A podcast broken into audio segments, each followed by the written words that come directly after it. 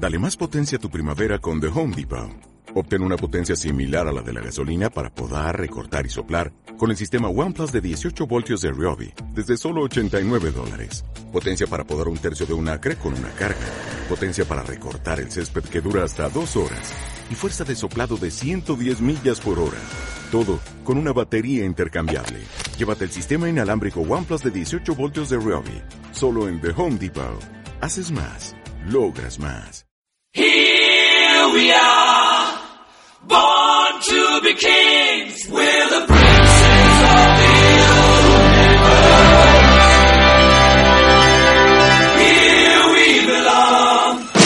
Historiados, tu programa de historia en Astrabu Pirata y Ratia.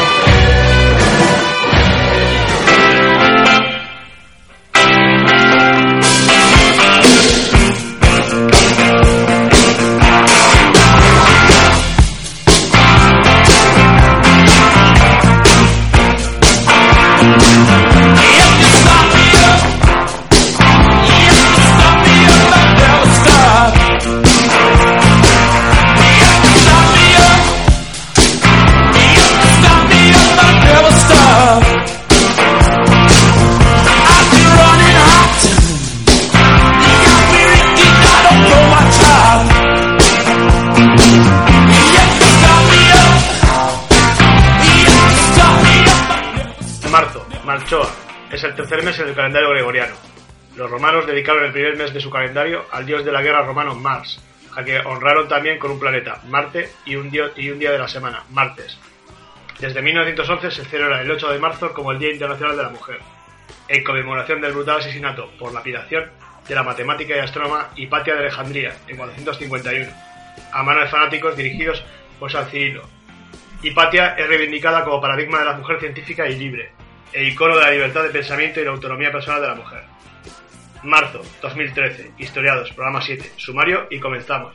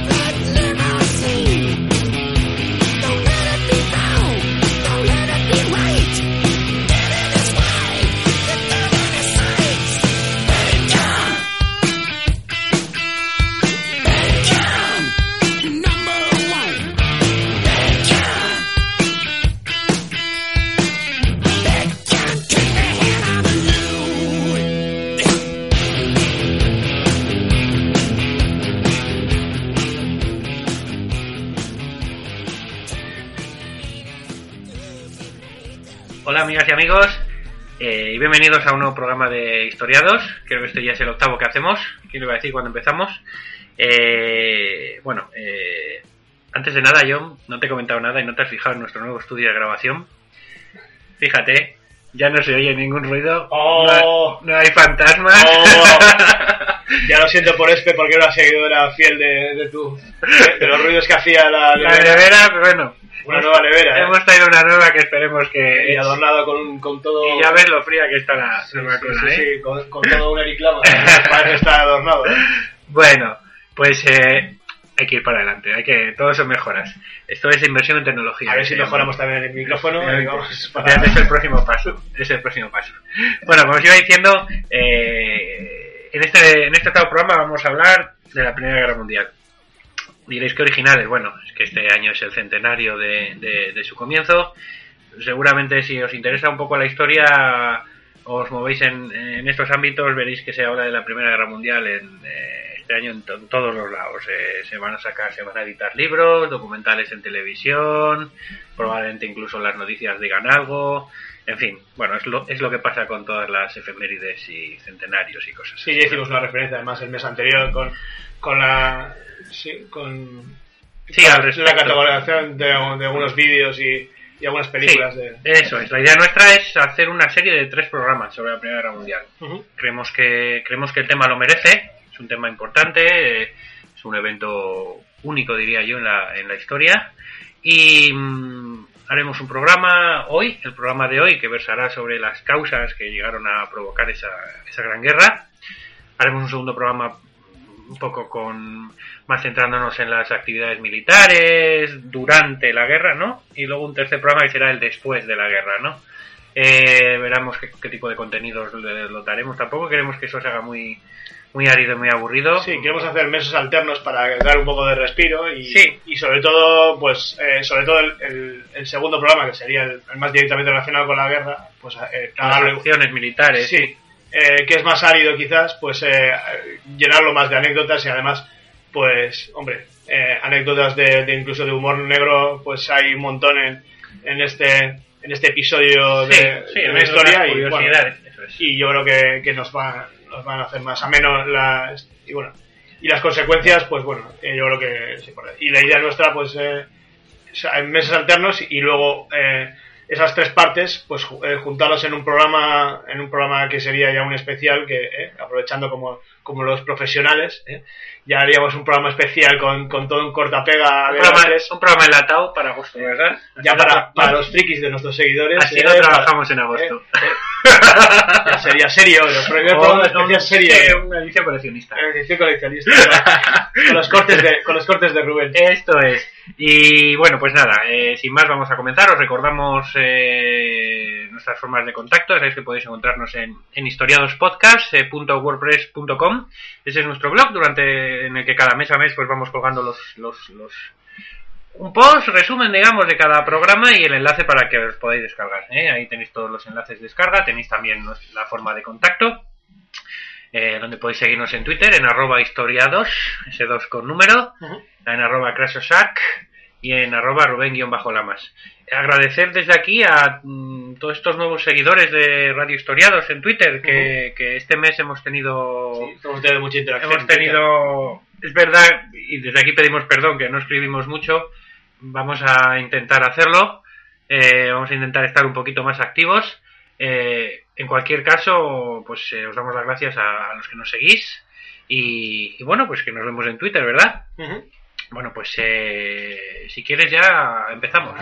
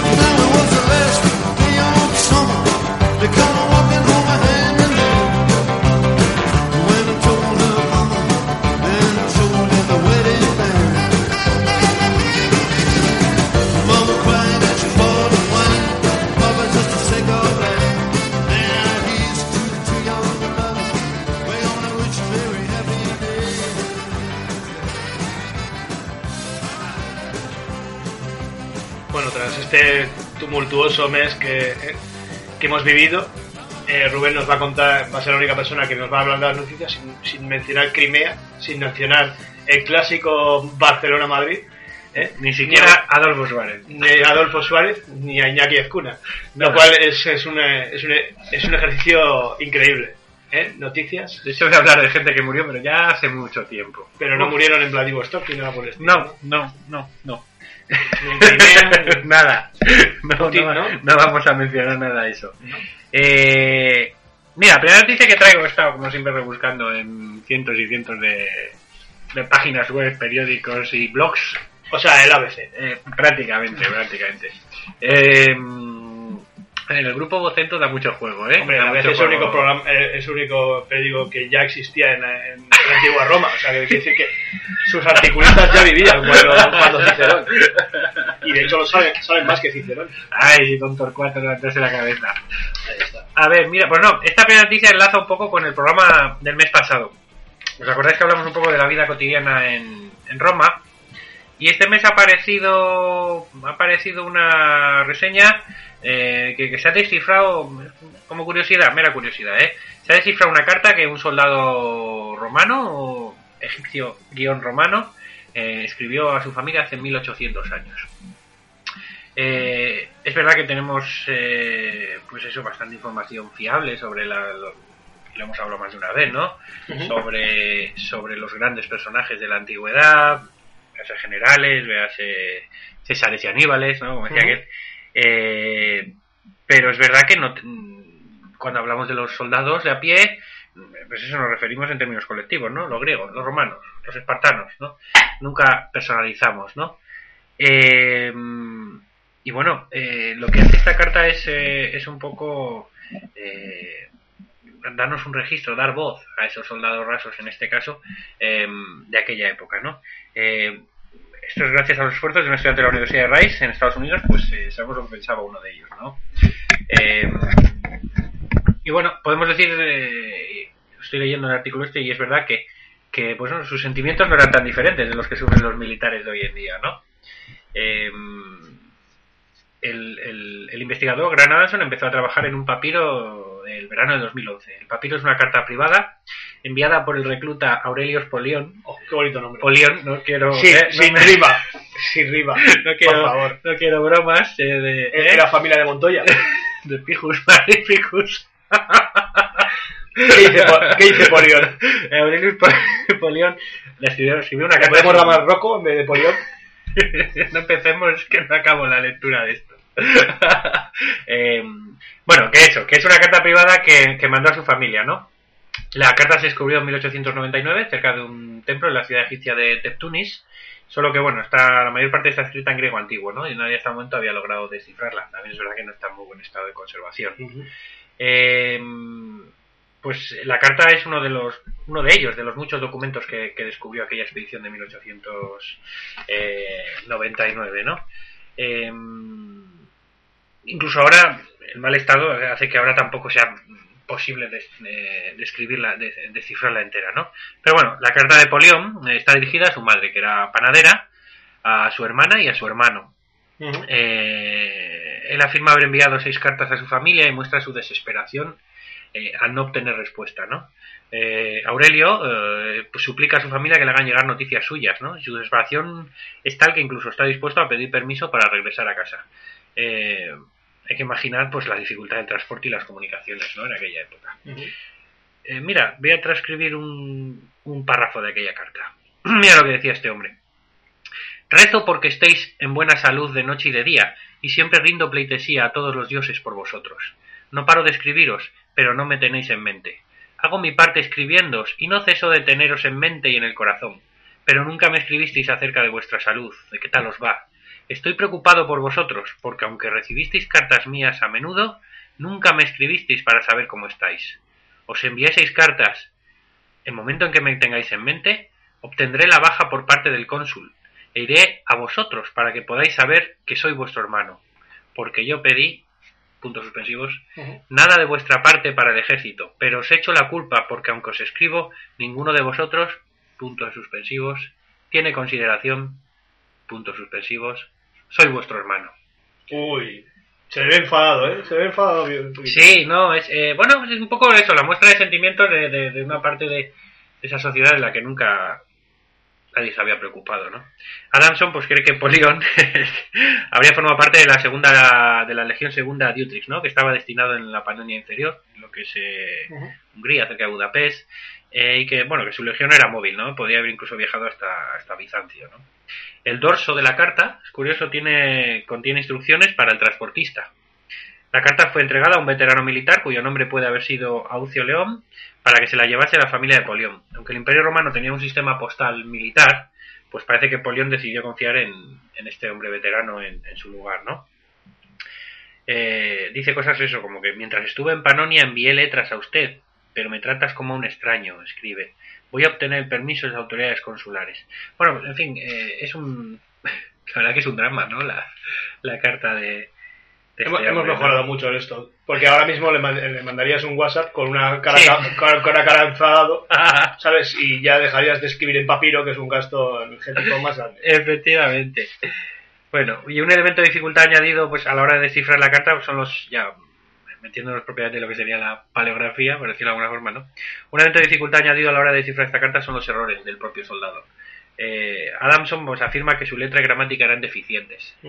Eh, Polión podía escribir, lo cual no era común en la época, pero no era un erudito. Y mientras que su familia en Egipto hablaba griego y tenía que utilizar ese idioma en su carta, las legiones hablaban latín. Esto debió complicar el proceso de escritura, ¿no? Ujú. Eh, determinar la antigüedad del manuscrito fue una tarea bastante difícil. ¿eh? Por lo general no es posible hacerlo con papiros antiguos a menos que hagan referencia a algún hecho histórico, ¿no? que se tenga como referencia. Una pista la obtuvo por su nombre, Aurelius. Es el nombre de un ciudadano romano. Así que Polión pudo haber obtenido en el año 212, cuando el imperio concedió la nacionalidad romana a una gran cantidad de habitantes de las provincias no italianas. Eh, otra pista proviene de su referencia al cónsul como comandante. Eh, Panonia Inferior pasó a gobierno consular en el año 214, por lo cual la carta no pudo ser enviada antes de ese año. Bueno, al final son pistas que te dan, ¿no? Eh, y la carta, pues eso, ha recibido atención de los medios por su carácter eh, personal, ¿no? Es, es rara la ocasión en la que llegamos a ver lo que pensaba un ciudadano común en una época tan, tan distante. ¿eh? Si a alguien le interesa, eh, en- voy a colgar en nuestro blog, en el, arti- en el artículo de este mes, voy a colgar el enlace para que veáis la carta al completo y el artículo de Adamson. Está en inglés, pero bueno, es el artículo completo. Ahí explica todo el proceso de descifrado de la carta, cómo ¿eh? Eh, transcribe la carta completa. Bueno, es una cosa bastante curiosa, ¿no? Más cositas. Eh, tengo más cosas de Roma este mes. Esta voy a, voy a acabar rápido. Eh, simplemente con esto lo que quiero es, bueno, denunciar o hacer ver. Han robado un fragmento de una de las domus de Pompeya, ¿no? Otro más. Eh, es un nuevo episodio de degradación en este área arqueológica, ¿no? Eh, bueno, Pompeya, si alguien no lo sabe, supongo que todo el mundo es consciente, es quizá a nivel de, de Roma, es la, bueno, de, de- de imperio de, la Roma antigua es el mayor el mayor centro arqueológico que existe, ¿no? Y, El mejor conservado, por, mejor las, por conservado. las circunstancias de... Sí, del volcán que digamos que cubrió de ceniza en su momento. y per- y permitió que no, no fuera reutilizado los materiales a posteriori, ¿no? Esto es cuando, eso es, pues el Vesubio explotó en el año 79 después de Cristo y prácticamente todo quedó como en un negativo, ¿no? En ese momento, incluso la gente quedó en la posición en la que estaba cuando le cubrió la ceniza y todo, ¿no? Eh, eh, nada, lo que lo que hacen, lo que se hace con esta noticia es un poco, eh, pues denunciar el, el terrible estado de conservación que está. Eh, el- han arrancado un fragmento de unos 20 centímetros de diámetro que pertenecía a un fresco que representaba a los dioses de la mitología griega Apolo y Artemisa en una de las paredes de una, de una domus, ¿no? Es una zona cerrada al público, ¿no? Dentro de todo lo grande que es Pompeya, no está abierto Ujú. todo al público. No sé si alguno ha estado allí. Eh, el tema es que no tiene vigilancia ninguna. ¿eh? Y ya se han quejado varias veces, vecinos de la zona o, o habitantes de allí, de que no hay vigilancia en zonas cerradas al público. Cualquiera puede ir y llevarse casi lo que le dé la gana. ¿Estamos dando alguna pista a los a oyentes? No, no, no, no se trata de dar pistas, simplemente de, de- de- de- de- de- bueno, fíjate que después de, se está pidiendo desde hace mucho tiempo la, la reestructuración de Pompeya, ¿no? Pero bueno, no sé si el gobierno italiano ahora mismo está para, Creo que no. no sé si el gobierno está para ello. No, ¿eh? creo que no. Así que bueno, desde aquí simplemente denunciarlo y poco más podemos hacer. La culpa sea de Berlusconi. Todo en Italia es culpa de Berlusconi. para variar. Y nada, yo, bueno, si quieres tengo un par de noticias más, son cortitas, ¿eh? Venga. Hay una que me gusta mucho, como la ha titulado el periódico El Correo. Escándalo padre entre faraones. ¿Eh? Eh, hay un grupo de, de, mm, de arqueólogos españoles eh, que bueno que obligan a un poco a revisar eh, quién fue el progenitor de Tutankamón. ¿eh? Parece ser que según eh, las últimas investigaciones es un equipo de investigadores de, de- dirigidas las últimas investigaciones dirigidas por Francisco Martín Valentín demuestra sin asomo de duda que Amenhotep III y Akenatón compartieron reinado durante una década.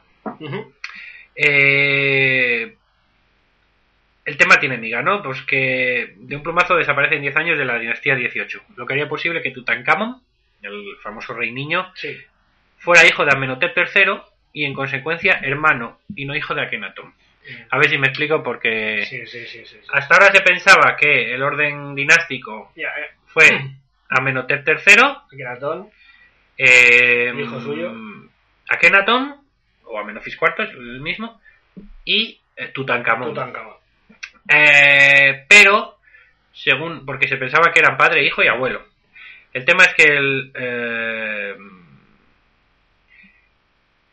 se había hecho pruebas de ADN en tema de a las momias y bueno, los arqueólogos habían creído que ese ADN no engañaba, ¿no? Que tenía fe en, en el genoma eh, y se tenía por cierto que, que el padre de Tutankamón fue Akenatón.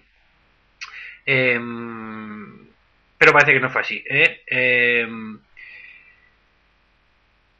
Em, la corregencia es algo indubitable, dice este de los. Este. em, Palabra nuevo. Palabra nuevo. Indubitable.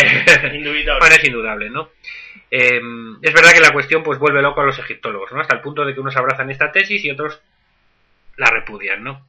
Eh, ¿Qué dice María Patiño de esto? la, te comento, la evidencia se halla en la tumba del visir Amenhotep Uy, ¿eh? que se asienta en, en Luxor Occidental. Se han encontrado cuatro columnas, dos de las cuales muestran como rey a III y las otras dos a Akenatón. ¿Qué quiere decir esto? Eh, pues eh, resulta que en ambos casos se datan del mismo periodo, lo que avalaría que fueron coronados al mismo tiempo, con los dos nombres de protocolo real. Bueno, hijo de rey y del alto y bajo Egipto. A la luz de las inscripciones, Akenatón tomó las riendas del poder junto a su padre, Amenhotep III, a partir del año 28 del reinado de, de este Amenhotep. Lo que demuestra que la corregencia se prolongó al menos durante una década. Los hallazgos en la tumba del visir eh, son solo un primer paso. ¿eh? Ahora se va a excavar el patio, en fin. Eh, y no se descarta dar con la ubicación de la cámara funeraria. Eh, el tema es que no hay demasiados fondos tampoco para hacer esto, pero bueno. Em, este equipo multidisciplinar, bueno, estado, ah, la verdad es que, lleva haciendo un, gran labor, un- una labor en Egipto, han descubierto restos de 30 columnas y 7.000 fragmentos de relieves. Eh, y esto que me ha quedado como tanta chapa, eh, se resume en lo que he contado, mm, lo que he contado antes, ¿eh? que parece que mm, Amenofis eh, o Akenatón pudiera ser hermano de Tutankamón. O sea que decimos que la, podemos decir que la duquesa de Alba tiene que revi- revisar su árbol genealógico porque creo que su abuelo, su abuelo ya directamente no, no era, no era Kenatón. Probablemente.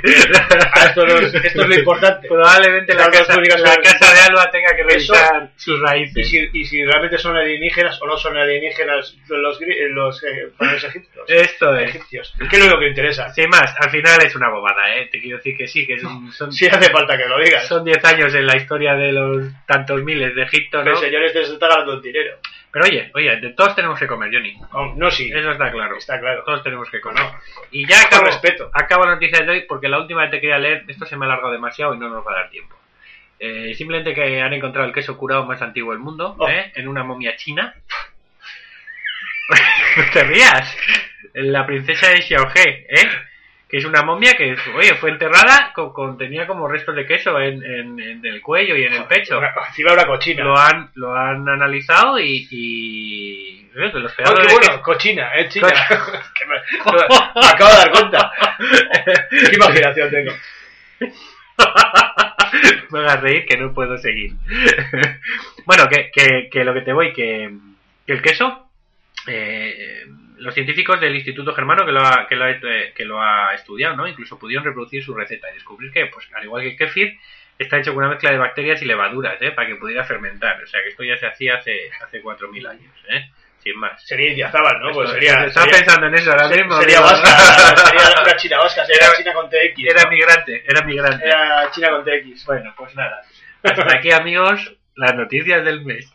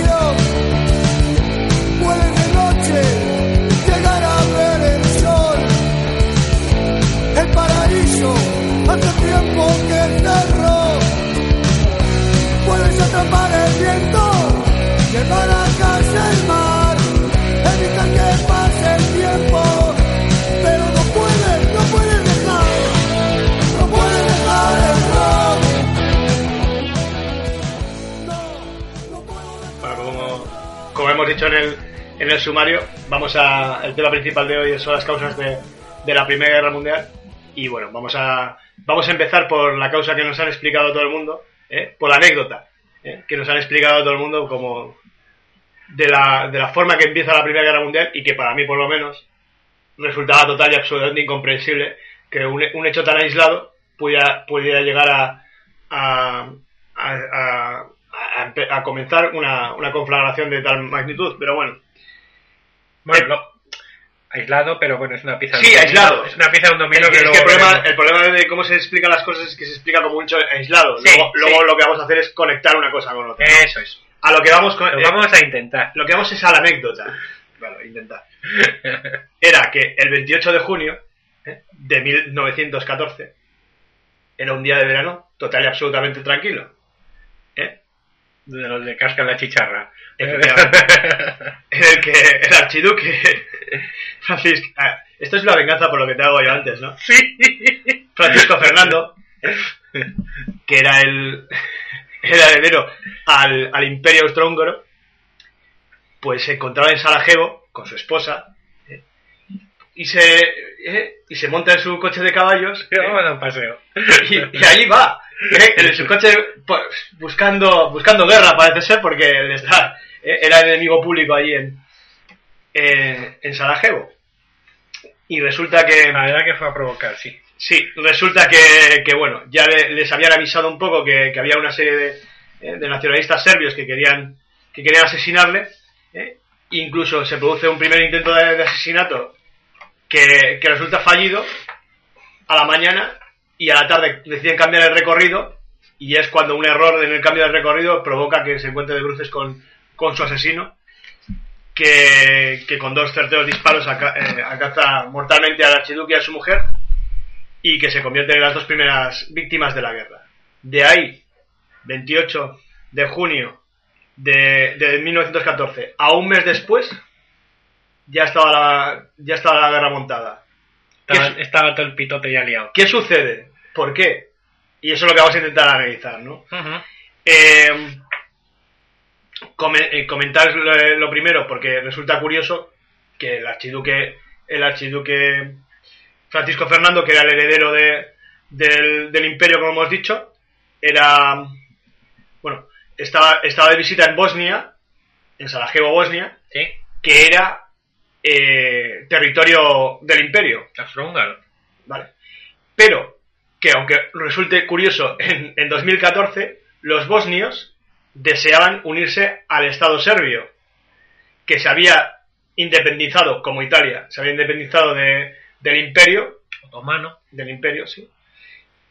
Y Esto ahora se va a explicar muy bien cuando hablemos de la eh, mm, de las causas que, que, o sea, de, como tú bien has comentado, ¿no? Al final esto es la última o la primera pieza de eh, la, la pieza de un dominó, ¿no? Que fue Sí. que fueron cayendo piezas eh, hasta que se armó la gorda, ¿no?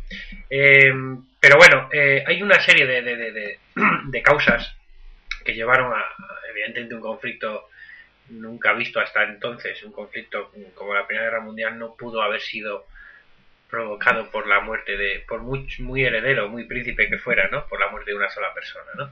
Hay algo más ahí detrás, ¿no? hay muchos más eh, factores. Hay muchísimos más factores. Entonces, eh, vamos a dividir, vamos a intentar explicar esto para que se entienda todo bien. Sí, es que es un poco complicado porque, Vamos. porque hay cosas que, que damos por, por lógicas en 2014, sobre todo porque, porque parecen muy estabilizadas después de la Segunda Guerra Mundial y que previamente a la Primera Guerra Mundial no eran así.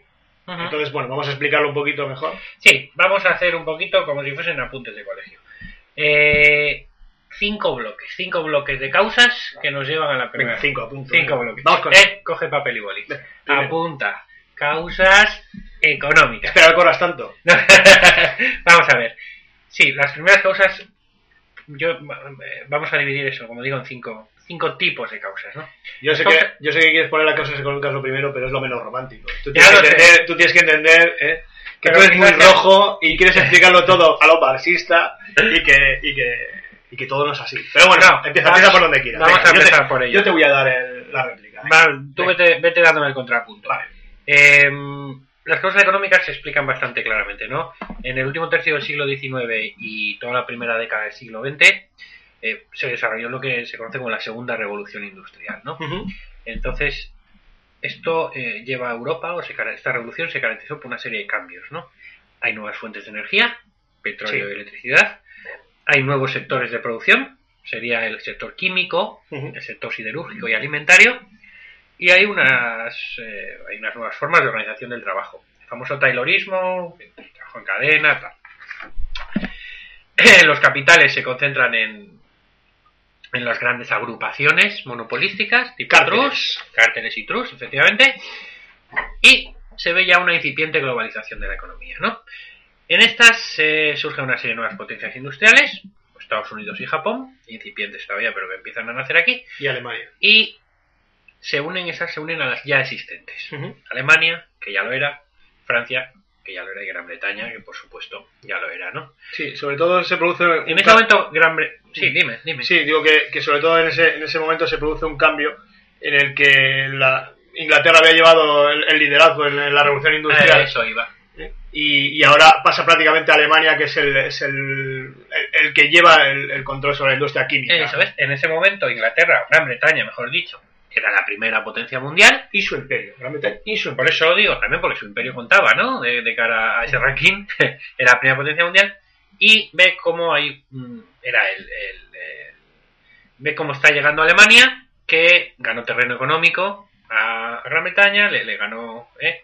Eh, porque porque su, por el carácter más competitivo y moderno de su industria, ¿no? Sobre todo, y porque además era líder indiscutible en ciertos sectores productivos, ¿no? Sí, sí, lo que estamos sobre hablando. todo el siderúrgico y el químico, ¿no? ¿Quién no conoce a, a la Bayer, la Krupp, la, en fin, todo ese tipo de, de- de- de empresas, ¿no? Eh, es curioso que hay unas palabras del cónsul de- del Reino Unido en Alepo, en, en 1898 ya, que decía algo así como, a pesar mío, soy cada vez menos inglés. Muy bien. Mi calzado es francés, mi ropa alemana, las sillas de mi despacho son de fabricación alemana, lo mismo ocurre con mis plumas, mi papel y mi alfombra. La cerveza que bebo es alemana.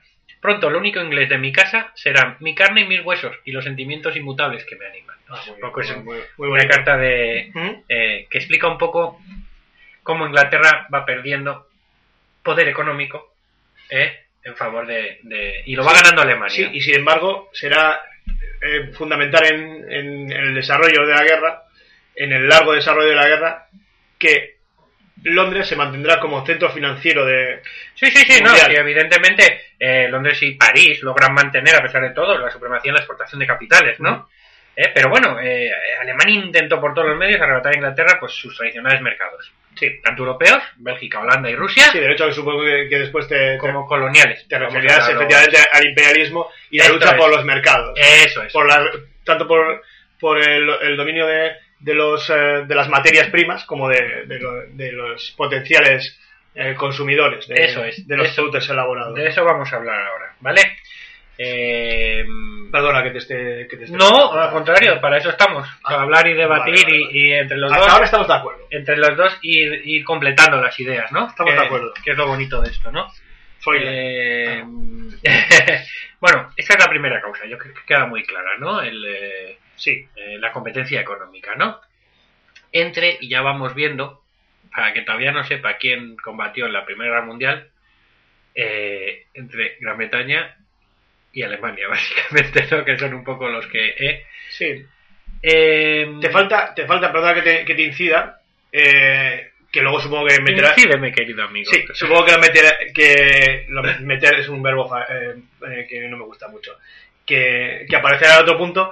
eh, eh, la importancia que tuvo el, el final de la, de la guerra franco-prusiana eh, y la pérdida de Alsacia-Lorena. Luego vamos, no te adelantes. Ah, perdona, es que lo quería meter en, en las cosas económicas. Porque como en las Sí, minas la- Alsacia-Lorena, no, es no. que No te preocupes, ese, ese examen lo aprobé. fuiste a clase ese día. Sí, el de Alsacia-Lorena sí, No, por la cerveza. efectivamente. Eh, no te preocupes, que vamos a hablar de ello. Segunda causa, o segunda gran causa. Eh, todos. eh, apunta. El imperialismo. Colonialismo. Eh, ¿Qué podemos decir de esto? Bueno, pues, ah, desde aproximadamente la segunda mitad del siglo XIX, las grandes potencias europeas eh, emplearon grandes cantidades de recursos y tiempo pues, para lograr el control de regiones enteras, ¿no? En, en África y Asia, ¿no? Algo comentamos ya cuando hablamos aquí de Argelia, ¿te acuerdas? De, Sí, sí. programa, ¿no? Pues tradicionalmente, durante el siglo XIX, Gran Bretaña y Francia se habían repartido gran parte del mundo. Al comenzar la siguiente centuria, centuria pues eh, el peso económico de Alemania mm, superaba el de ambas, como venimos, eh, ¿no? venimos comentando. ¿Qué pasa? Que ese poder alemán no se correspondía con, con- con la cantidad de, de posesiones ultramarinas que tenía, que era muy escasa, ¿no? Eh, aparte, pues, eh, pobremente tenía algo en el sudeste y oriente africanos, Togo, Camerún y algunos archipiélagos en el Pacífico, ¿no? Esas eran las únicas posesiones coloniales de Alemania, ¿no? Alemania demandaba una nueva realidad colonial, ¿no? Y eso, lógicamente, Gran Bretaña y Francia trataban de impedirlo. Eh, ese escenario fue testigo de tensiones internacionales, ¿no? Hecho además acrecentado pues, por el nacimiento de nuevas potencias que hemos comentado, como Japón o Estados Unidos, cada una con sus propios planes imperiales, ¿no? Hay dos episodios relacionados con el imperialismo que constituyen la antesala de esta gran guerra, ¿no? Eh, tuvieron lugar entre 1904 y 1911 en Marruecos. Eh, ¿Te era- refieres, te refieres a la posición alemana?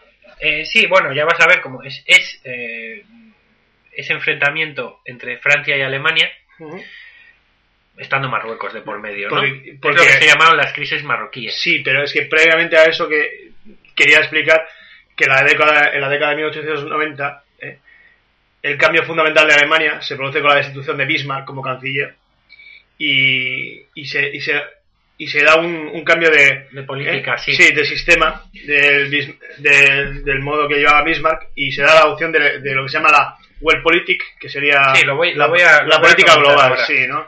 Y que lo que estabas diciendo tú, ¿no? La quería participar en la política mundial y, y alcanzar el, el lugar en el sol que se que ellos su- Sí, es como ese niño pequeño, ¿no? Que va creciendo. ¿Puedo jugar? ¿Puedo Sí. jugar? Bueno, pues eh, sí. eh, evidentemente hay un cambio en la política de Bismarck con respecto a la que luego eh, llevará Guillermo II, ¿no? Eh, Sí. Más adelante hablaremos de ello, ¿no? Eh, lo que digo, que ese primer espacio de, de entrenamiento de, de lo que, de la antesala de esta gran guerra, ¿no? Se produjo en Marruecos, ¿no? Con las llamadas crisis marroquíes. La primera crisis marroquí, que fue en 1904-1906, estalló por la pretensión francesa de crear un protectorado en Marruecos. A eso Alemania y España eh, se opusieron, ¿no? Porque también tenían intereses en la zona, ¿no? Un día quizá hablemos de todo el tema español en el RIF y todo ese tipo, porque es un tema bastante apasionante, ¿no? Sí, viene a colación además de, de- Bueno, después hablaremos de- del libro. este. Sí, eso es. En este momento Alemania pues quiso frenar la expansión colonial francesa, ¿no? Y, y además obtener para sí ganancias territoriales. ¿eh? Inglaterra transigió a las aspiraciones de Francia a cambio de, de que ésta renunciase a Egipto, a sus aspiraciones en Egipto. Y España pues obtuvo también el visto bueno francés para actuar en una pequeña parte de- del territorio marroquí, ¿no? Y bueno, pues eh, Alemania lo que quiso es eh, erigirse como garante de la independencia de los gobiernos locales frente a las pretensiones imperialistas francesas y ahí hubo tiras y aflojas, ¿no? Hubo desavenencias. Eh, encima, para más siempre, el emperador Guillermo II visitó la ciudad marroquí de Tánger, ¿no?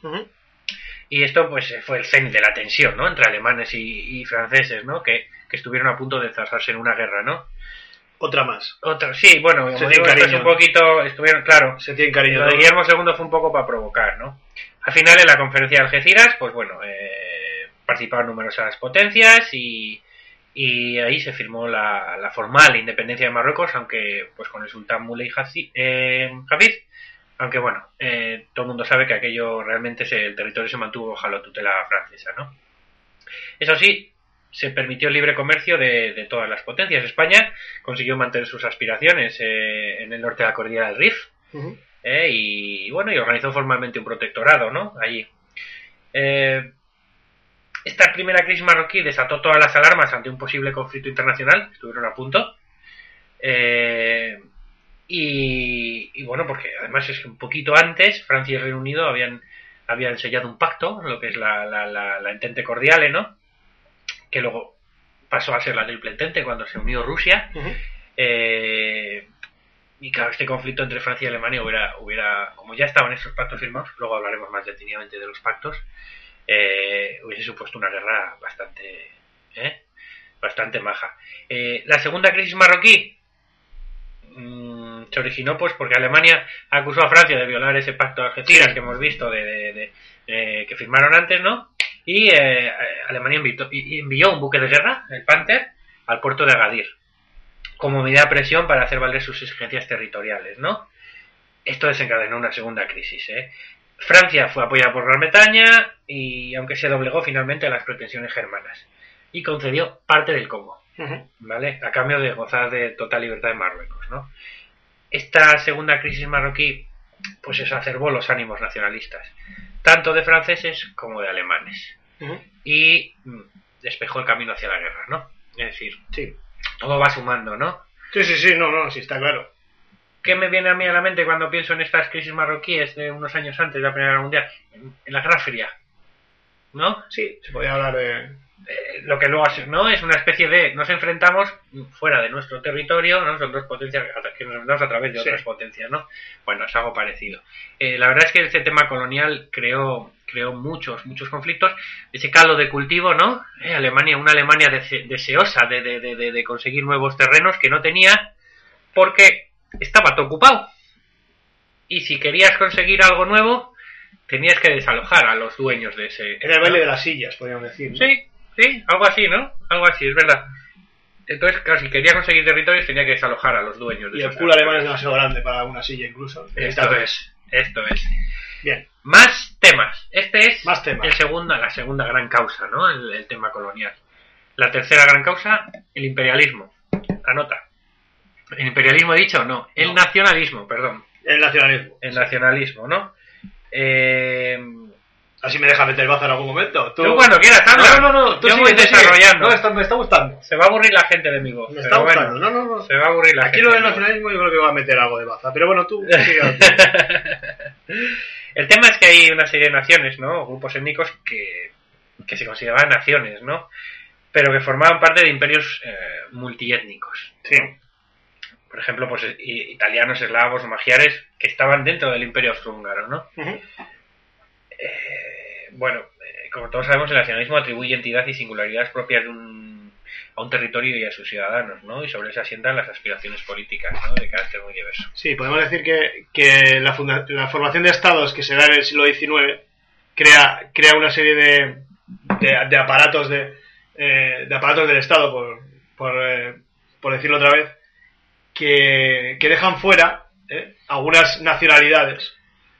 Lo que dices tú. No, italianas. las dejan bien dentro, lo que pasa es que No, no, da- con da- otras no, que- no, al- eh, pasan las dos cosas. Sí. Que hay, que hay sistemas imperiales, Sí. sistemas antiguos, Sí, que, que, que engloba muchas nacionalidades. El caso polaco será sorprendente durante todo, de todo el siglo. XIX y el siglo XX. vamos a comentar lo de los pobres polacos. Y, y el caso, el caso es, eh, eh, eslavo, de los eslavos del sur me refiero, Mm. que, que lo arrastramos hasta el siglo hasta el siglo XXI con el tema de Serbia, con el tema de Bosnia y el, to- el Sí, tema sí, de sí, Kosovo. sí, sí, sí, ahí es. Entonces, eh, bueno, Todo esto nace, nace en el siglo XIX, ¿no? Hay, en el siglo XIX en Europa, todo el mundo sabe, nacen dos estados que jugarían un papel fundamental en la historia europea, ¿no? Alemania e Italia, ¿no? No solo por ganar Eurocopas y, y mundiales y eso, ¿no? así. Pero a la vez que esto pasaba, tenían lugar lo que lo comentamos, procesos de signo inverso, ¿no? Eh, que, su- que supuso o que, lo- que- que nacieron de la disgregación de, de viejas entidades estatales en beneficio de otras nuevas, ¿no? Es el caso de la Turquía otomana. ¿eh? Eh, es el imperio que a finales del 19 estaba en plena descomposición y parte de la cual se desarrollaba en el área de los Balcanes, ¿no? Sí. Entonces, em, Ahí inciden los dos, los dos imperios eh, que se están des- eh, destruyendo desde dentro, que son el austrohúngaro y el, y el otomano. Esto es, aquí lo que ocurre es que eh, la desintegración de este imperio otomano pues estuvo acompañada de las reivindicaciones nacionalistas de los nuevos estados surgidos en el siglo XIX.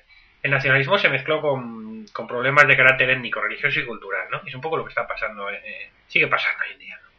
Las grandes potencias intervienen en todos ellos según sus intereses, ¿vale? No siempre intervenían, ¿vale? Pues de forma directa, en el caso de Austria-Hungría, Rusia, Italia, o, o bien de forma indirecta, ¿no? Eh, ¿Cuál fue aquí el mayor problema? Bosnia y Herzegovina eran territorios con mayoría musulmana que habían permanecido bajo dominio turco hasta 1877. Sí, A partir de entonces pasaron a depender administrativamente de Austria-Hungría, sí. que finalmente en 1908 los anexionó a su imperio, provocando la frustración de Serbia, que aspiraba a integrarlos dentro de lo que se quería llamar la Gran Serbia. La Gran Serbia, sí. Es decir, Serbia quería Bosnia y Herzegovina para sí, Lo que, sí. pero se la quedó Austria-Hungría. ¿Vale? Eh, Y por ahí está también. de hecho, aquí enlazamos con lo que tú has comentado al, principio del programa, ¿no? Eh, de- al principio del programa, no, al principio de esta sección. Eh, de que fue precisamente en la capital de Bosnia, en Sarajevo, cuando se produjo el asesinato de, de Francisco Fernando, ¿no? que curiosamente su proyecto político era dar una vuelta al imperio y modernizar las estructuras del imperio y quería tirar de los eslavos y por eso estaba en Sarajevo y tenía y tenía mucha mucho interés en, en- en mover con los bosnios porque eh, quería que lo- los eslavos se involucraran en el imperio y, y esa cambiar ese imperio por una federación de estados. Entonces quería amalgamarlos amalgamar todos los eslavos que pudiera en, en el imperio en una federación diferente con una con menos peso específico por la parte por la parte cristiana podríamos decirlo cristiana eh, austriaca y más más poder, más eh, poder eh, radial Sí. decirlo no. Bueno, em, pero bueno eso chocaba Sí, retomo el hilo, sí sí que te- eso chocaba con el nacionalismo serbio que ese, ese territorio lo deseaba. Y luego ahí sí, que no sé si hemos comentado que el anarquista, Gabrielo Príncipe, el anarquista que mató a- a- al archiduque, pertenecía a una sociedad secreta, entre comillas, llamada La Mano Negra, La Mano Negra, sí. a la que se relacionaba, o que era pro-Serbia, ¿no? Se le relacionaba con los, se relacionaba con los intereses serbios, ¿no? De hecho, lo que directamente mete, eh, provoca que, que, que Austria pida la guerra es que se sabe que los servicios secretos serbios estaban detrás de- directamente de- asesinato. Sí, comentaremos luego, pero sí, por ahí va el tema, ¿no? Eh, hay una primera gran guerra balcánica, una primera guerra balcánica en 1912, eh, para que veas cómo están aquí a, a leches, ¿no? Eh, que enfrentó al bloque compuesto por Serbia, Bulgaria, Grecia y Montenegro, secundados por Rusia, con Turquía y Austria, ¿no? Eh, Turquía se, se retiró de la zona y se dio Bulgaria, bueno. Eh, hay una segunda guerra balcánica el año siguiente, en 1913. Fíjate que cerca estamos de la, de la guerra, ¿eh? estamos a un año vista. Una segunda guerra balcánica, eh, los que fueron aliados en, esta, en la primera guerra balcánica se trataron en lucha entre sí, ¿no? Bulgaria atacó a Serbia, a Grecia y a Montenegro, con el objetivo de anexionarse los territorios abandonados por Turquía. Eh, Turquía, junto con Rumanía, se unió a Serbia y a Grecia. Bueno, en fin, es un poco cacao, pero bueno. Bulgaria fue derrotada y los territorios en disputa pasaron a Serbia. A partir de entonces, el objetivo de Serbia fue alcanzar el rango de gran potencia en la zona, la Gran Serbia. De aquí viene un poco lo que yo quería comentar, ¿no? Eh, quiso convertirse en la Gran Serbia, en la gran potencia de la zona, eh, pero esa aspiración se quedó un poco ensombrecida por los tratados de Londres y de Bucarest de 1913, un año antes de la guerra, repito, que reconocieron a Albania como nuevo Estado en detrimento de los planes de Serbia, eh, que quería anexionarse también a Albania. ¿no? Austria-Hungría, por su parte, entorpeció en la medida de lo posible los planes de Serbia de constituirse como Estado importante en la región. Eh, todo esto es el, esta circunstancia convirtió a los Balcanes en un auténtico polvorín, ¿no? Que estallaría unos pocos meses después, ¿eh? Ahí se ve esa rivalidad entre Austria-Hungría, Serbia, los recelos, los celos, lo de... Lo- Sí, los, los, la- las tensiones es- eran muy fuertes en esa zona. Pero, de todas maneras, yo creo que, que el- el hecho que, que vincula esas tensiones a- hacia una guerra masiva son las, los pactos secretos llevados a cabo y, y, y, cómo, y cómo las grandes potencias respaldan a las pequeñas potencias de la zona. Claro, uno Eh, siempre se mete con Serbia- otros y está respaldado por... Serbia está, eh, Serbia, Sí, luego vamos a hablar de ello, Sí. quería decir, pero, pero sí. eh, eh, no sé cómo vamos de tiempo, no sé cómo Mal. Mal, como siempre, mal. Voy voy un poquito rápido. Es que es verdad que estas causas las quiero explicar tranquilamente eh, porque todas son importantes y al final todas suman, ¿no?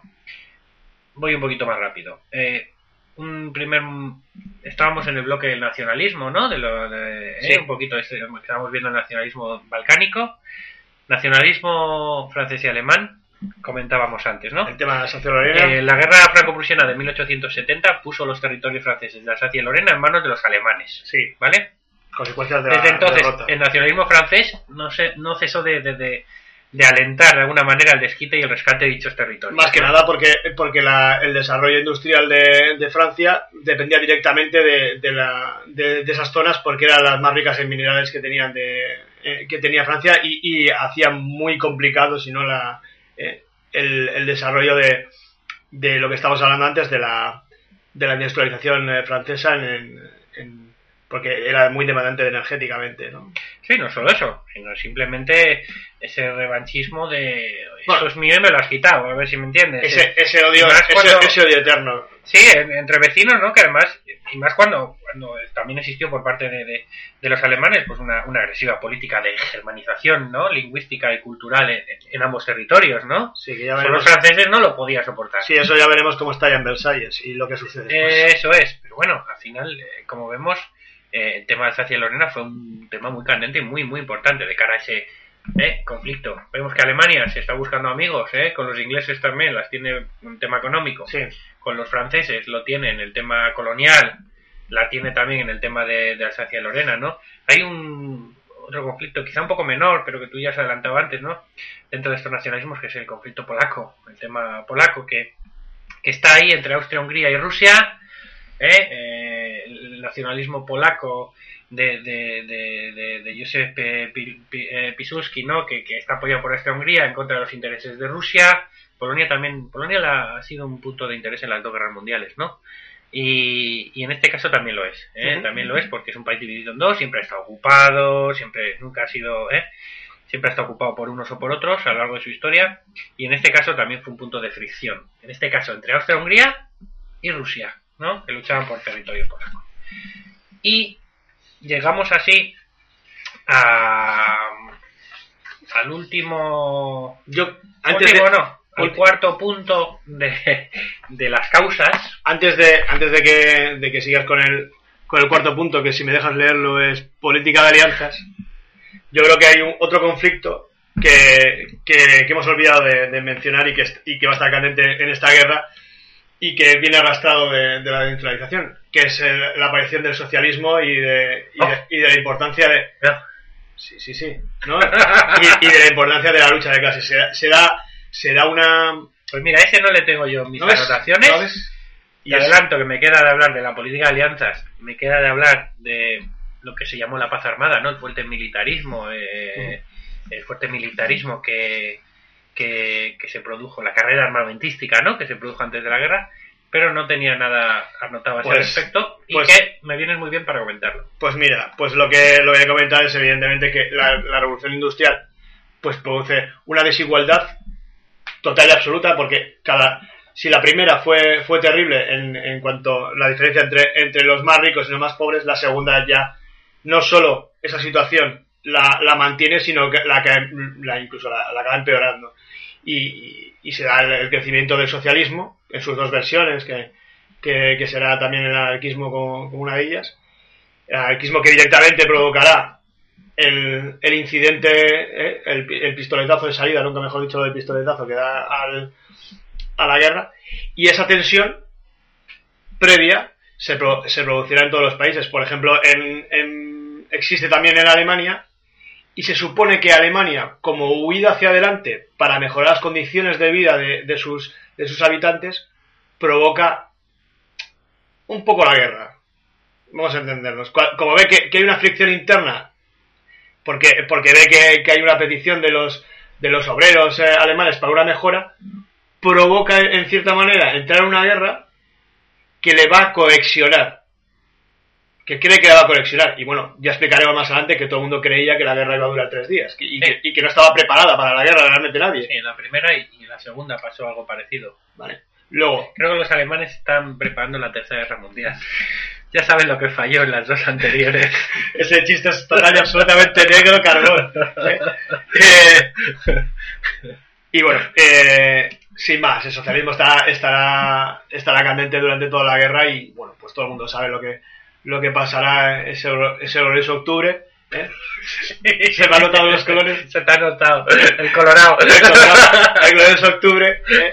que provocará la salida de Rusia de, Sí, de de la guerra y la entrada de ¿eh? Estados gracias, Unidos. gracias al apoyo ¿eh? ferroviario de los alemanes mandando a Lenin para allá y que, y que bueno que el, el socialismo tanto como el nacionalismo las los tres eh, los tres movimientos políticos fundamentales y novedosos del siglo del siglo XIX que serán el nacionalismo el socialismo y el liberalismo, en- entendido como, como el enfrentamiento eh, liberal contra, no, no los que salen en TCTV, ¿eh? No, los, liber- los liberales enfrentados con, con el absolutismo que quedaba, Sí, sí, el, sí, el- el sí. que había, el que había sobrevivido, Los, restos del antiguo régimen. eh, vamos. que, que- que lo que, es lo que representaba Francisco José y el imperio, eh, el imperio y Sisi emperatriz. Sí, sí, sí. O sea, eso es lo que significaban, ¿no? El absolutismo que quedaba ¿eh?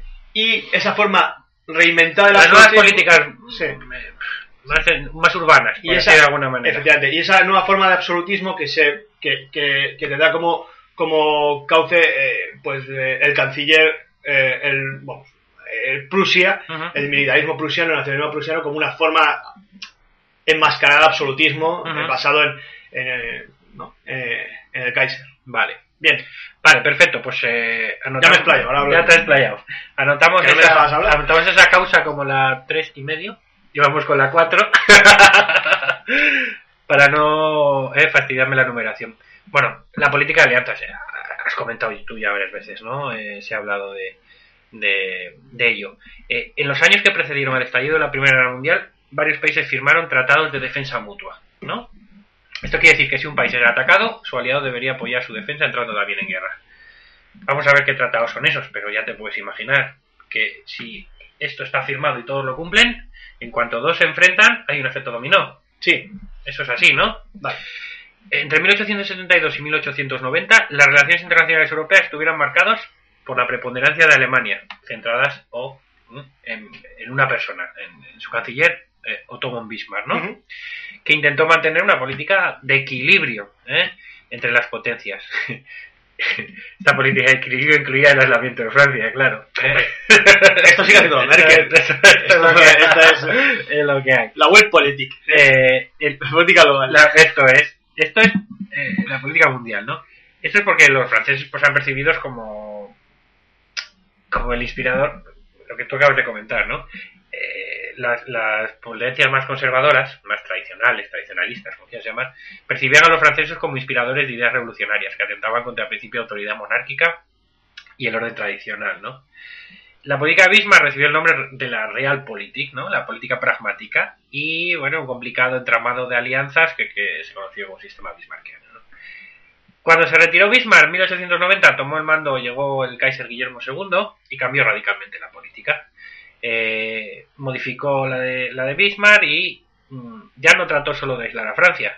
Además pretendió rivalizar con el Imperio Británico, Sí, lo que hemos eh, comentado apoyándose sobre todo en la, en la construcción de una potente marina de guerra, ¿no? Es lo que conoce como el World Politik, que también Sí, sí, tú, la política mundial. ¿eh? Las relaciones entre las potencias pues, se fueron haciendo cada vez más rígidas y surgieron tensiones que se acreditaron con los problemas coloniales que hemos comentado antes, ¿no?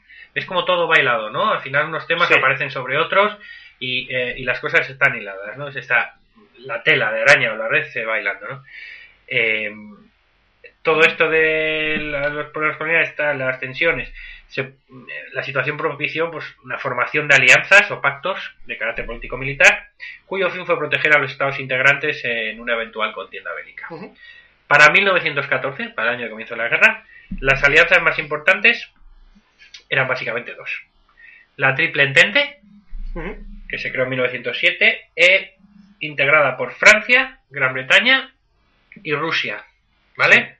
Estos como los grupos de la Eurocopa, estate atento. Vale. Triple Entente. No, no, sí. Francia, Gran, sí, lo sé. Gran Bretaña y. Rusia. Se añade más tarde Serbia. Es un grupo potente. se tarde Con seis puntos se pasa. Eh, este está basada en lo que fue la entente cordial entre Francia y el Reino Unido, ¿no? Sí. Que se unieron luego, pues esto, Francia- eh, eh, Rusia, perdón, y Serbia. Durante la guerra, aunque ya lo veremos en el próximo programa, a esta triple entente se le suma Bélgica, Japón, Italia, Rumanía, Portugal, Estados Unidos, Grecia, incluso China y algunos Bueno, países latinoamericanos. Algunos, ¿eh? y algunos ya tirando ya para. Claro, al final. eh, Italia, mm, eh, bueno, a ver. eh, Japón en el 14, Italia en el 15, Rumanía en el 16, Portugal en el 16, Sí, es Estados curioso- Unidos ya en el 17. Es curiosa la posición de Italia, que si quieres, eh, no sé si este programa Sí, formaba, ya, Italia iba a formar parte de la triple alianza, pero las primeras de cambio cambió de. ya, ¿eh? lo, podemos, lo podemos analizar porque realmente, bueno, Japón también le pasará. en la Segunda Guerra Mundial formará par- es, es la única que forma parte de- del, del bloque del eje. del eje. Y, y bueno, eh, no tenía muy claro, lo, lo curioso es que no tenía muy claro si entrar o no entrar en la guerra y no tenía muy claro con qué, con qué de los Sí. dos bandos. Eh, Era, Sí. era muy curioso, porque el nacionalismo, el nacionalismo italiano ¿no? Eh, dice, pues yo con, con- con- no voy a entrar con- a apoyar al imperio austrohúngaro, que es del que me he desligado. Sí. ¿no? Ujú. Y sin embargo, pues él, pues había que, que, que estar, eh, no sabía si sabía con quién, porque, bueno, Eso se ve aquí. Eh, Sí. Acabo de hablar de la triple entente. La otra gran alianza que existía, el otro gran grupo de países, era lo que se conoce como la Triple Alianza, que la formó Bismarck, ¿no? En 1882. Eh, ¿Quién estaba en este grupo? Alemania, sí. Austria-Hungría e Italia, ¿no? ¿Qué pasó con Italia? Que no, lo que tú comentas, no cumplió con sus compromisos cuando estalló la guerra y en principio se mantuvo neutral hasta para intervenir más tarde, pero como miembro del bando contrario. Sí, O sea, sí. es como que estaban un poco perdidos, ¿vale? A lo largo del conflicto, pues eh, a este bloque se adhirió también Turquía y Bulgaria, ¿vale? Sí, la verdad que podemos, cuando analizamos de, de estas, estas eh, alianzas, esta primera alianza, hay que decir que el único que tenía un peso específico era Alemania y que los demás eran rémoras. Bueno, sí, Porque el imperio estaba en total y en absolutamente en descomposición y que no tenía ni por dónde agarrarlo. Que el imperio otomano también había tenido un golpe de está estado totalmente... y, que sí, estaba, y que estaba también sí, eh, en descomposición, de tal manera que incluso hundió, ellos mismos hundieron la misma, eh, la, la escasa flota que tenían para evitar que cayeran en manos enemigas. O sea, hay que ver con quién se fue a la guerra Alemania. ¿no? Y que, bueno, eso da, da, unos no- aliados un tanto- da a entender ese, ese- esa personalidad que tienen los alemanes de, de a mí me sobra todo. Yo voy, yo voy, voy yo solo, si me da igual con quien venga. Y que, y que incluso le provocará, le provocará problemas, como Italia le provocará problemas a, a, a sus aliados, pues porque será un- porque sus porque los aliados de Alemania son un lastre, no son un más que- lastre, más que una ayuda. Son un lastre y Sí, son un lastre más que una. Es curioso, estaba mirando el articulado de esta triple alianza y ya se menciona a Francia explícitamente en ella, ¿no? Eh, fíjate, un fragmento del tratado de la triple alianza. Esto se firmó en 1882, como digo. Su majestad es el emperador de Austria, rey de Hungría, el emperador de Alemania, rey de Prusia, rey de Italia, animados del deseo de aumentar las garantías de la paz general, de fortificar el principio monárquico, etc., han acordado la conclusión de un tratado. Artículo 1. Se comprometen recíprocamente paz y amistad, y no entrarán en alianza o compromiso alguno dirigido contra cualquiera de sus estados. Artículo 2. En caso de que Italia, sin media provocación directa por su parte, fuese atacada por Francia por cualquier motivo, las otras dos partes contratantes estarán dispuestas a prestar a la parte atacada socorro y ayuda con todas sus fuerzas.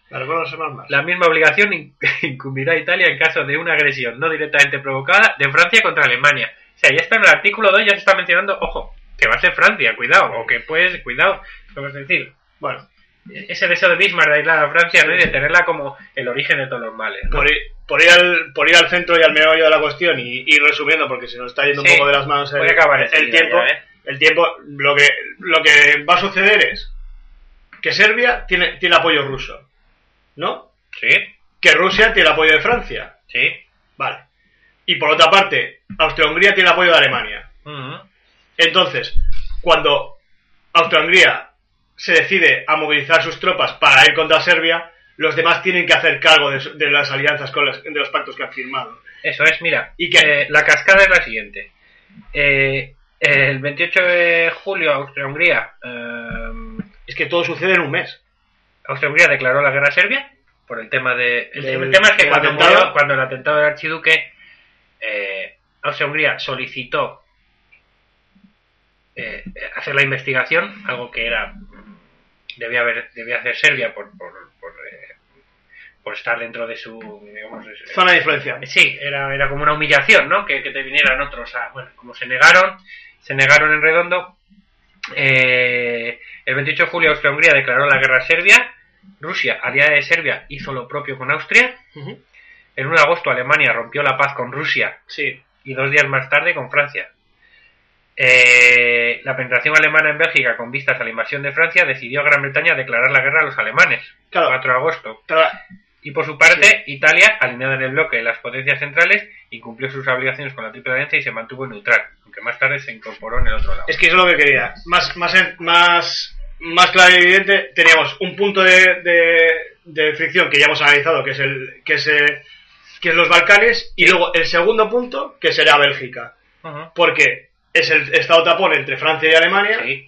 y por otra parte, Gran Bretaña, que había intentado mediar en toda la situación, lo pone como pasará en Polonia, lo, pose- lo pone como máximo. Si, si entráis aquí, ya me tengo que decir, porque era el garante de la libertad de- del- de- del, del reino de Bélgica.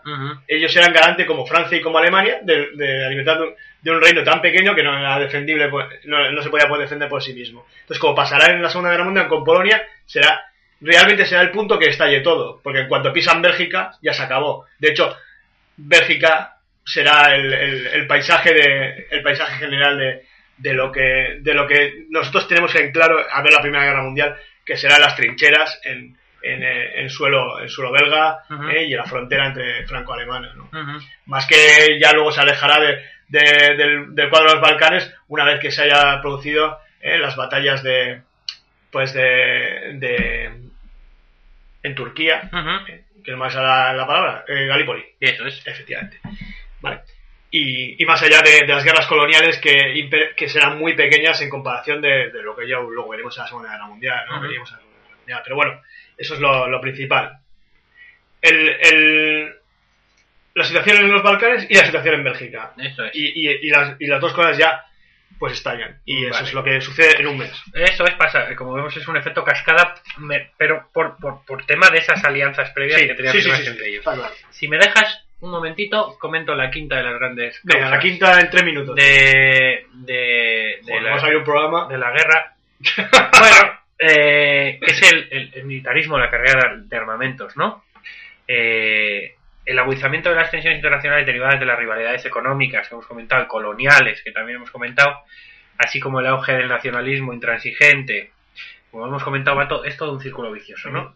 Eh, a- a- eh, conduce a una escalada de producción de armamentos eh, desde comienzos del siglo XX, ¿no? Los estados incrementan sus gastos militares, incorporan a sus ingenios eh, las novedades tecnológicas de la segunda revolución industrial, ¿de acuerdo?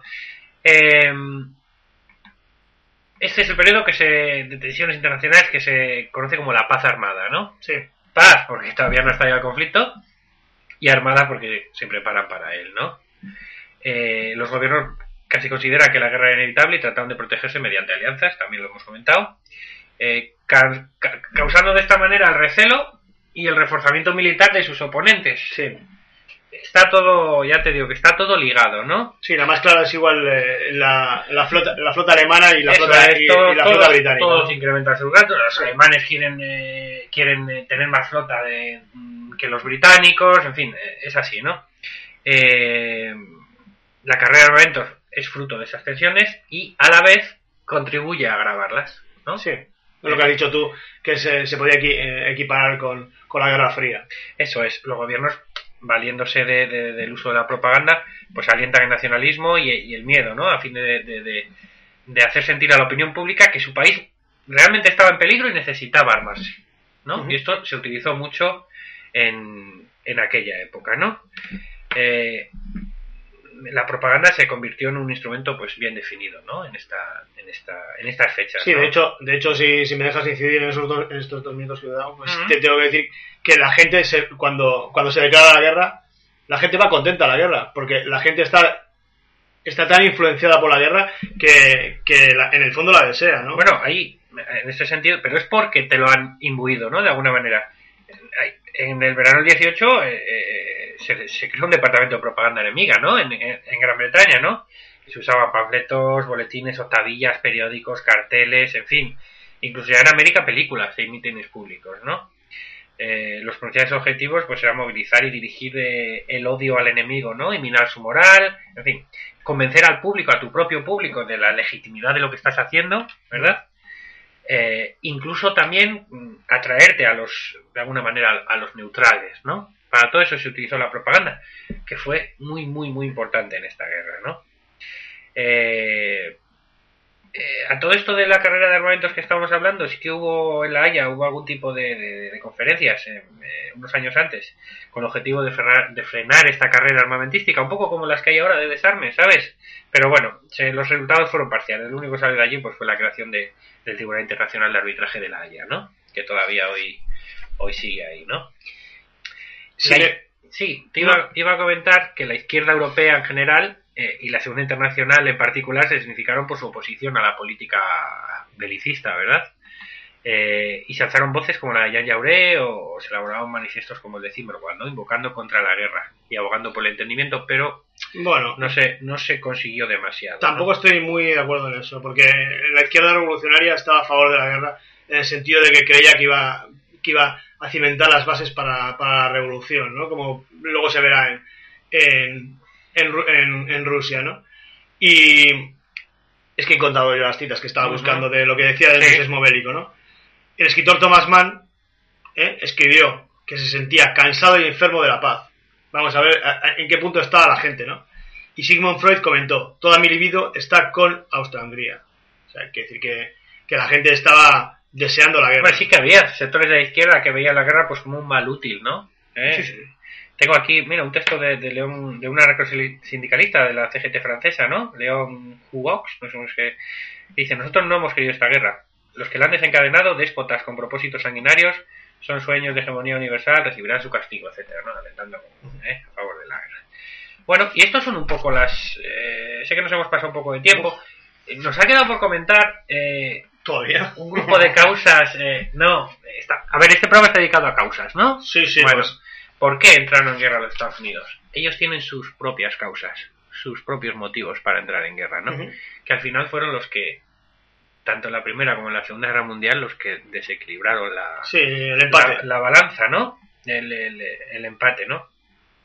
Eh, no sé si quieres que las comentemos o si no, Las el próximo día cuando Sí. hablemos de la guerra, como hasta el 17 no, Sí, porque no- realmente las no entra, lo podemos el- comentar es un, es un actor es un actor secundario importantísimo pero es un actor secundario que en, en esta primera época todavía no aparece Vale. de hecho se, se ve que es, que es una es una gran potencia en ciernes pero que todavía no ha dado el paso hacia el exterior Emergente, eso es, sí. solo ha dado el paso cubano ¿eh? de, Sí, de buen, eso es. de buen recuerdo para España Pues en el 98 es verdad, es casi es, verdad, casi es la primera vez que salen de su país en este caso, ¿no? Pero bueno, sí, lo podemos comentar tranquilamente en el próximo en el próximo programa. Bueno, creo que ha quedado claro, ¿no? Un poco el,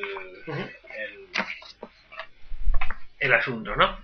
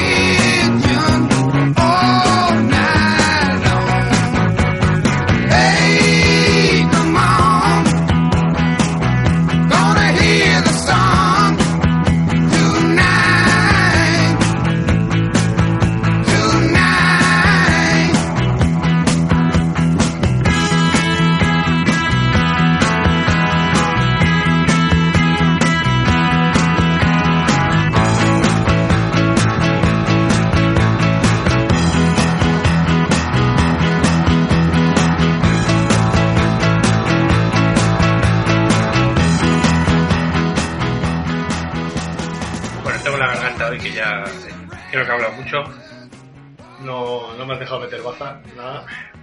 Comenta. Ahora que es mi mujer, Hoy ¿no por me dejas de hablar? Ya te digo, parecemos ya un matrimonio.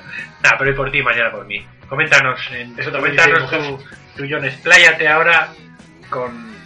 ¿Tienes alguna recomendación? Sí, tengo una recomendación. ¿Tienes eh, alguna crítica? Sí, o- como, como el programa que viene, que hablamos de sobre la Primera Guerra Mundial, pues me gustaría ya ceñirme más a, a lo que sería crítica de, de directa sobre la guerra. Pues eh, hoy he cogido un libro que, que no tiene mucho que ver, aunque, aunque tiene un punto que es, es el anarquismo, ¿no? que es un libro que, que leí hace uno- unos meses y que me gustó bastante y que, y que bueno, que, que quería recomendar desde aquí. Eh, el título es curioso, se llama El anarquista que se llamaba como yo. Es de editorial Acantilado del 2012.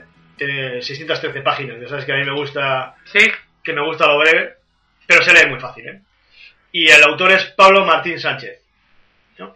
¿Y por qué, en qué se basa? Pues que, que el autor pues, eh, está un día curioseando en internet, ¿no? Y pues como todos eh, puso su nombre en internet, en Google, y de- descubre que, que, su, eh, que, su, que su homónimo pues es un anarquista de, de principios de siglo. ¿eh? Y bueno, se pone a indagar sobre un personaje real que existió y, y escribe esta, esta novela, que realmente puede ser una, una novela autobiográfica, ¿no? sobre este también Pablo Martín Sánchez, que fue acusado y condenado a garrote por tomar parte en, una- en un golpe de Estado contra la dictadura de Primo de Rivera en el año 1924. Formaba parte de un grupo anarquista y a, a través de esas 613 páginas de fácil lectura nos irá descubriendo cómo Pablo, desde, desde su Baracaldo natal, ¿no? Será testigo directo de los sucesos importantes que se produzcan en la España de principios del siglo XX, eh, que, que coincidirá con, con esa época que hemos estado analizando un poco, eh, aunque no directamente. ¿no?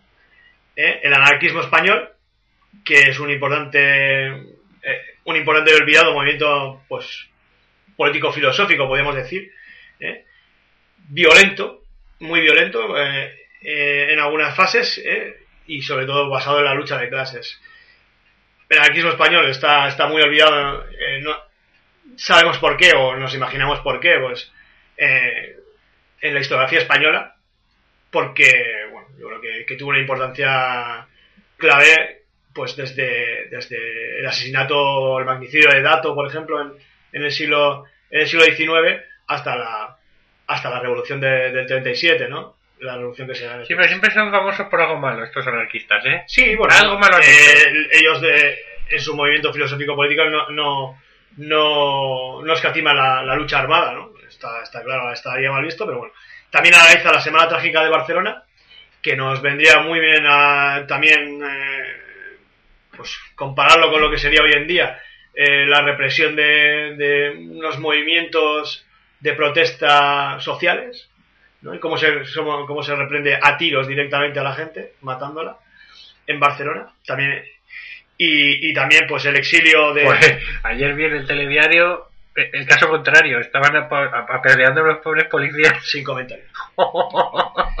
vale, no quiero reírme porque, pero vamos, me, me digo, mira, la vida al revés. Sí, y bueno, la Semana Trágica de Barcelona y, y también pues eh, la, lo que será el...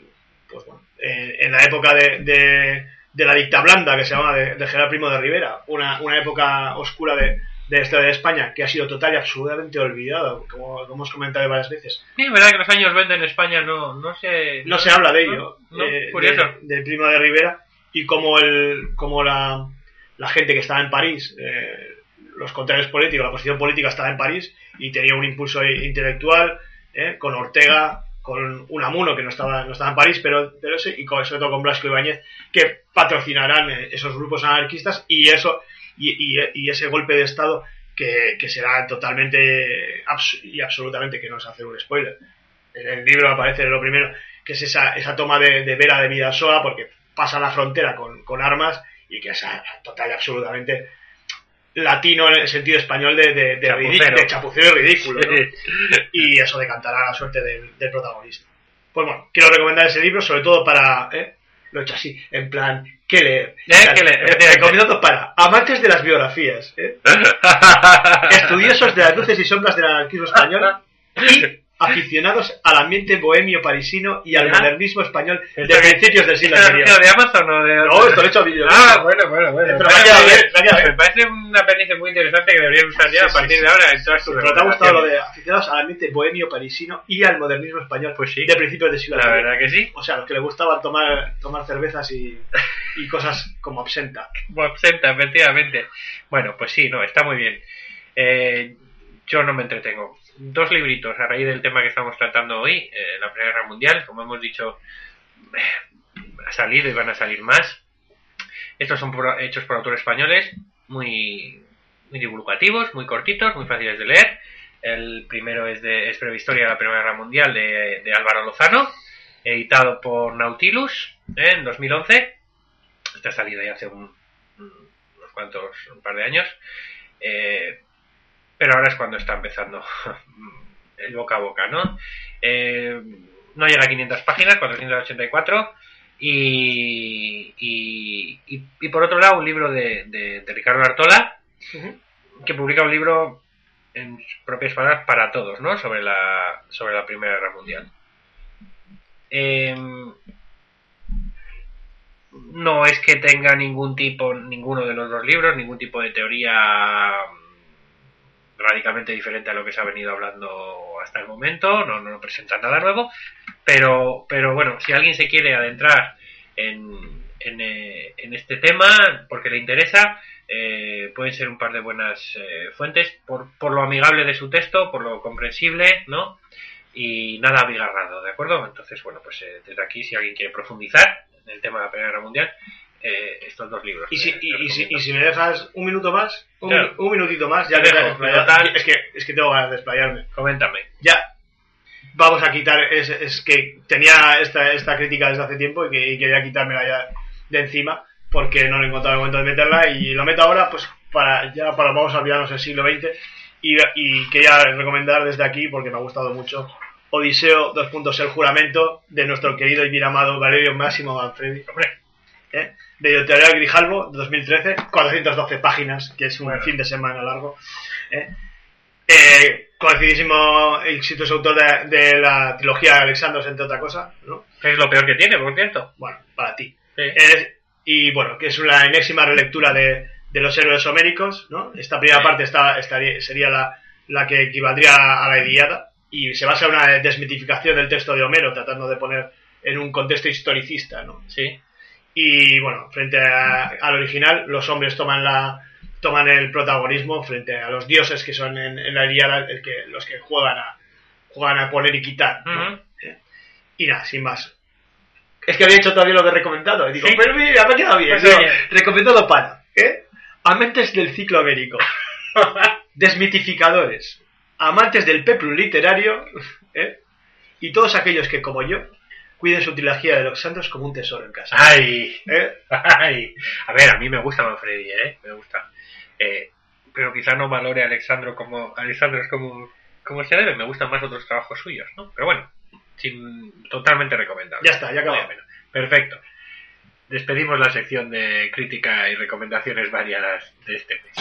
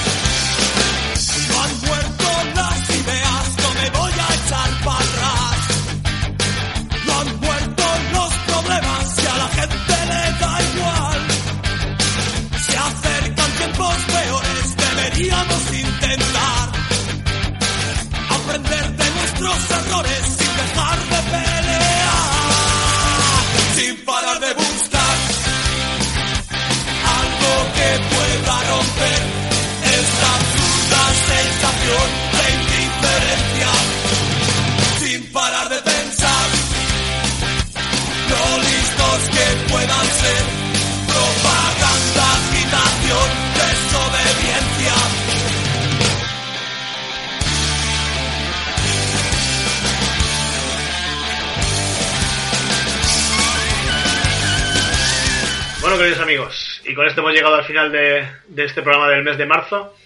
eh, con una petición. Llegamos al final con una petición que es la de eh, que nos hagáis llegar vuestros, vuestras opiniones porque eh, llevamos aquí desde eh, ya ocho programas y, y poco y, recibimos poco feedback, eh, poco pocos comentarios y no sabemos si estamos acertando, no estamos acertando, qué os gusta más, qué os gusta menos.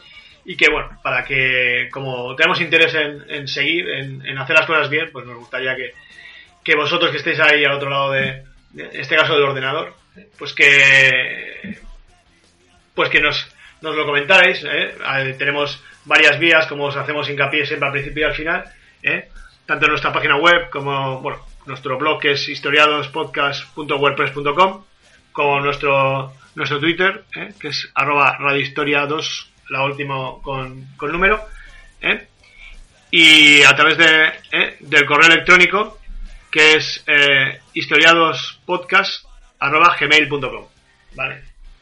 Eh, a través de esas tres vías, pues nos gustaría que nos hicierais llegar, pues que si somos muy pesados, que no somos muy pesados, que si el nivel es muy alto, que si es muy bajo, que si la música, la música es muy larga, que si es muy corta, todo ese tipo de cosas que nos van a hacer mejorar y que bueno, que, que esperamos. Sobre todo, yo ya miraría para, para hacer cambios para, para la temporada que viene, ya después del verano, pues que, que sean significativos ir sumando, ¿eh? los cortéis directamente, ¿eh? nos ayuda mucho, mucho y bueno, yo sé que algunos lo, nos lo han mandado por por, eh, por el WhatsApp ¿eh? directamente, pero bueno, alguna, alguna crítica. Sí, comentarios en el blog, también se pueden hacer, en fin, eh, vías ahí. Sin más, despedirnos, despedirnos por, por hoy, ¿eh? Rubén. Sí, eh, nada, con muchas gracias a todos por vuestra atención. Esperamos que os haya gustado este primer programa dedicado de, los, de la trilogía que vamos a hacer sobre la Primera Guerra Mundial.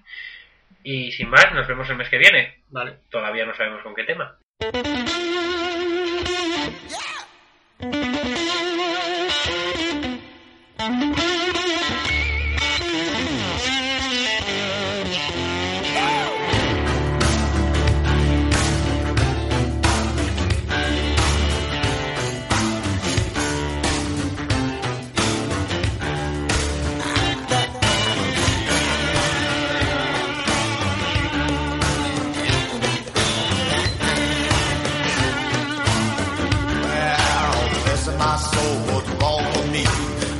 Like a man on a fuzzy tree.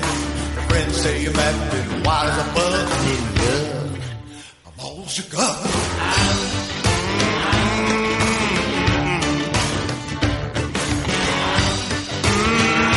Oh, Lord. Well, my hands are shaking and my knees are weak. I can't even stand on my own two feet. Who do you think when you have such love? I'm all shook up.